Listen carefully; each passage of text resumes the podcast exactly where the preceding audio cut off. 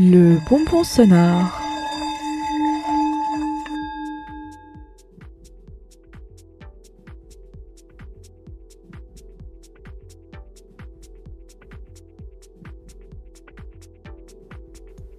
Septembre était mon mois préféré pendant une éternité, la période de changement et de renouveau la plus agréable de l'année.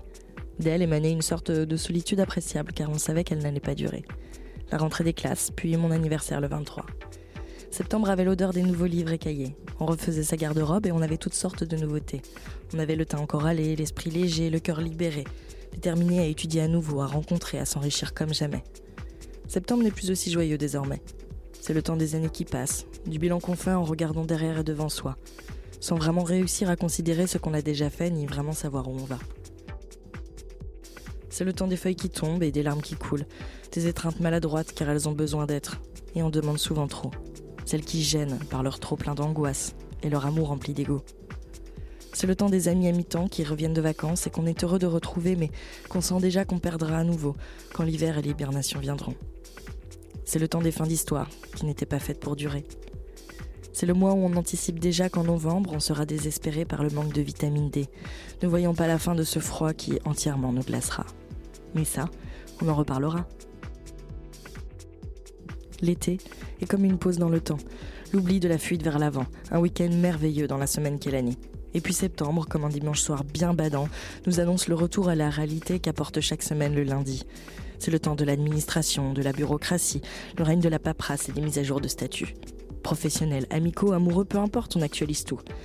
C'est l'heure des questions type Tu vas faire quoi cette année? Cette question récurrente comme quand on sortait du lycée et qu'il fallait se projeter, vous savez. Mais si l'incertitude règne, n'est-ce pas car elle est source de liberté, de créativité? Septembre, c'est le mois qui allait arriver et qui est arrivé. Celui dont le retour nous frappe toujours presque violemment. C'est l'éclair du temps qui nous surprend, le fouet du présent qui la serre brutalement, nous marquant des souvenirs d'un passé qui s'en est allé sûrement trop rapidement, et d'un futur qui s'approche toujours plus vite, sans savoir où il nous mènera vraiment. Le temps de l'indécision et des remises en question. Le temps de la révolution.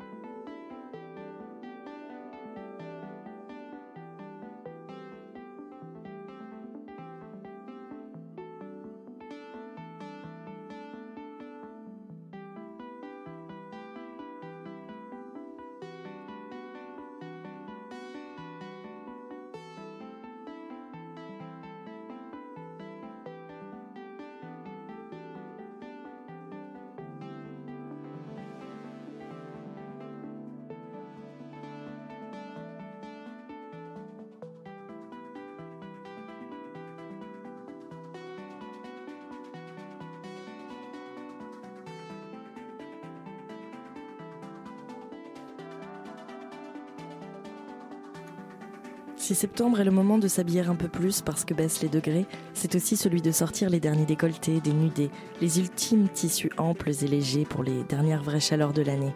Vous savez, celles qui donnent de la profondeur à l'âme et inondent innocemment les corps de sensualité. C'est le temps de l'amour naissant et de la volupté, celui des dernières soirées dansantes et dorées, et des mots doux sur l'oreiller. Comme si au retour de l'inévitable tristesse se mêlait paradoxalement excitation, douceur et tendresse.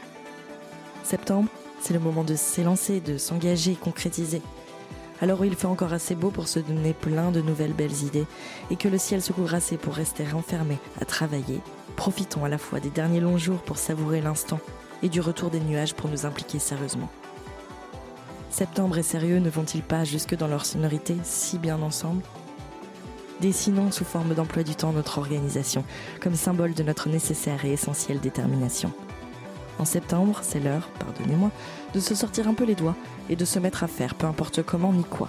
Faisons de l'art, faisons l'amour, faisons des choses pour oublier que la vie dure aussi longtemps qu'un battement de cils et pour lui trouver un goût exquis même lorsqu'elle semble si insipide. Réalisons de grands projets, de la grandeur de ceux qui sauvent. Sauvons-nous et aimons tout ce qui peut nous faire ressusciter, tout ce qui pourra nous élever, nous faire rêver et nous sublimer. Un bonbon sonore proposé par les radios du réseau Radio Campus France.